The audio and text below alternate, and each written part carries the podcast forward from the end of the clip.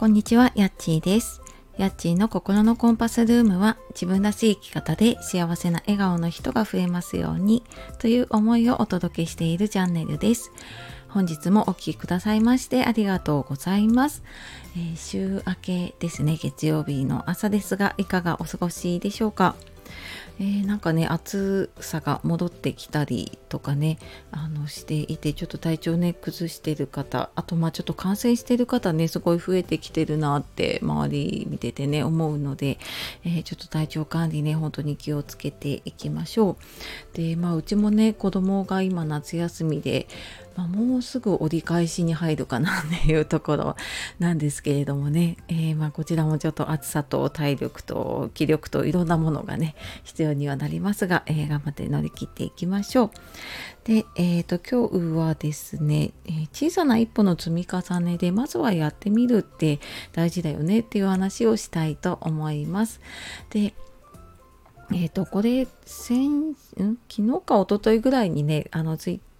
ターの方でツイートしたものなんですけれどもそのなんかまずはやってみるっていうすごい小さな一歩って大事だなって思っていてでこれこの前メルマガにも詳しく書いたのかな。なんかこううん悩んじゃう時とか不安になっちゃう時ってすごく先のことだったりとかすごく大きなものをね思い描いてしまうとあやっぱり無理だとかねっていう風になりがちなんだけど本当目の前の一歩っていうかね小さなチャレンジだったりとか小さな一歩っていうのを見ていって、まあ、それをやっていくことでね気がついたらこうすごく自分にとっては、えー成功だったりとかうんなんか理想に近づいてたりっていうことがあったりするんですよね。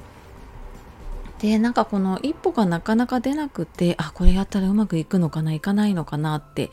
思っていること私も結構多くてで、まあ、それはこの発信とかね音声にしてもそうだったりもするんですけれどもなんかやってみるまでってやって反応があるかどうかってあのなんだろうな超能力者じゃないから誰もわからないんだよね。でやってみてで反応があればねあそっかこれこういう風にやっていけばいいのかなと思うし反応がなかったらあどこがダメだったんだろうなっていうことでいくつか多分ね改善ポイントまあ、分かりやすいのは多分内容だったりタイトルだったりあとはそうだな、えっと、配信する時間帯もあると思うしその自分が誰に向けてやっているのかっていうところもそうだったりすると思うんですけどなんかそんなね小さな、えー改善を繰り返していけるので、まあ、まずはねその小さな一歩をどんどん積み重ねていくってすごくね大事ですよね。でなんかあの本当に自分の中でうんやることは大きいとしてもねその小さく区切っていってうーんやっていくとできるなって思ったのが私あの投資を全然やってなくってでなんかねいろいろ情報をいいと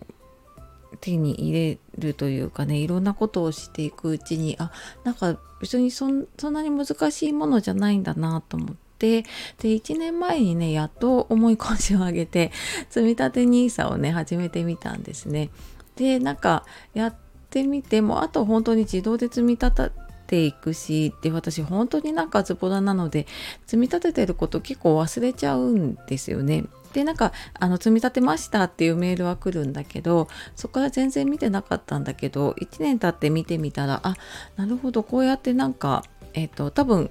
プラスマイナスしながらだとは思うんですけれどもあでもなんか結果的にねプラスになってるなって思ってでなんかあんなに悩まずにね あのやってればその分ね期間長くなったしもっと早く始めればよかったなって思ったところもあったのでうんなんかすごくこうやって成功しなきゃいけないとかねうまくいかんうん、行く方法をやらなきゃいけないと思うけどでもそれってね初めから見つけるのが難しかったりするのでね、まあ、まずはなんか自分がうん、手張りの手でねあのもう決められた通りのやり方でまずやってみてでそこからね自分なりのやり方を見つけていくってすごく大事なことだなっていうふうにね思いました。でまあこれ多分ね日々いろんなことでね皆さん、えーと、